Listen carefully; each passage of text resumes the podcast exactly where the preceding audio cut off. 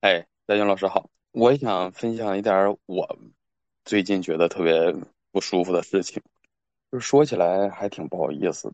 我在一家公司已经工作很久了，一直呢也是兢兢业业的，虽然说没有什么功劳，但是也没犯过什么大错。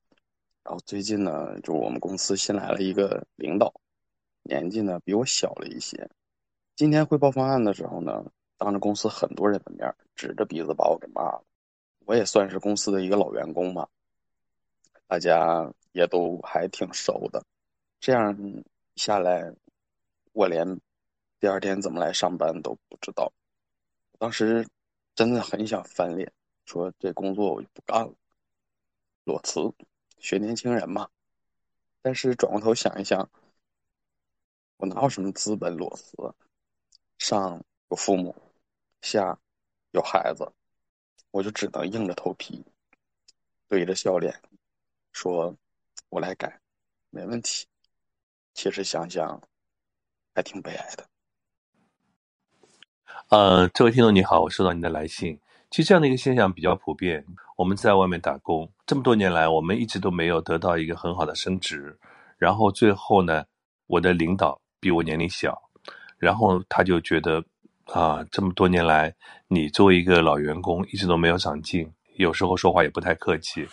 但是呢，我们做人应该怎样？永远不要倚老卖老。虽然我们在公司待了那么多的年份，说起来没有功劳也有苦劳，是吗？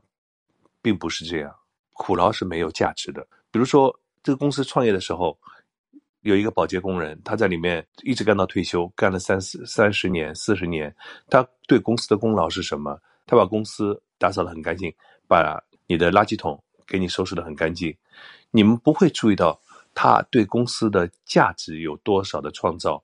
所以，我们每个人在公司里的价值是来自于哪里？来自于你创造了多少的业绩？你在公司里面，呃，能够让公司往更高的层次走，把公司的环境、把公司的规模做得更加的大，这就是你的功劳。到了一定的年龄，你会觉得啊，被一个年龄。就比我亲的人指着鼻子骂我这么多年白活了，错。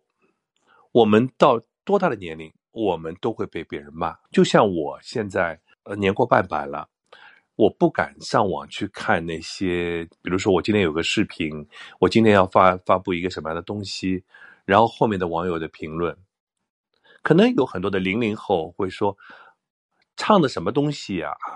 主持的什么玩意儿啊？这个综艺节目为什么要请他来？他有什么样的价值？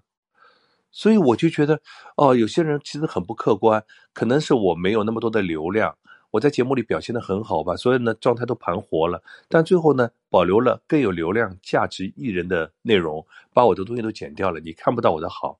但是我会因为你说的这些话，然后我去选择啊，从此我不上这个节目了，我退出这个演艺圈，犯不着。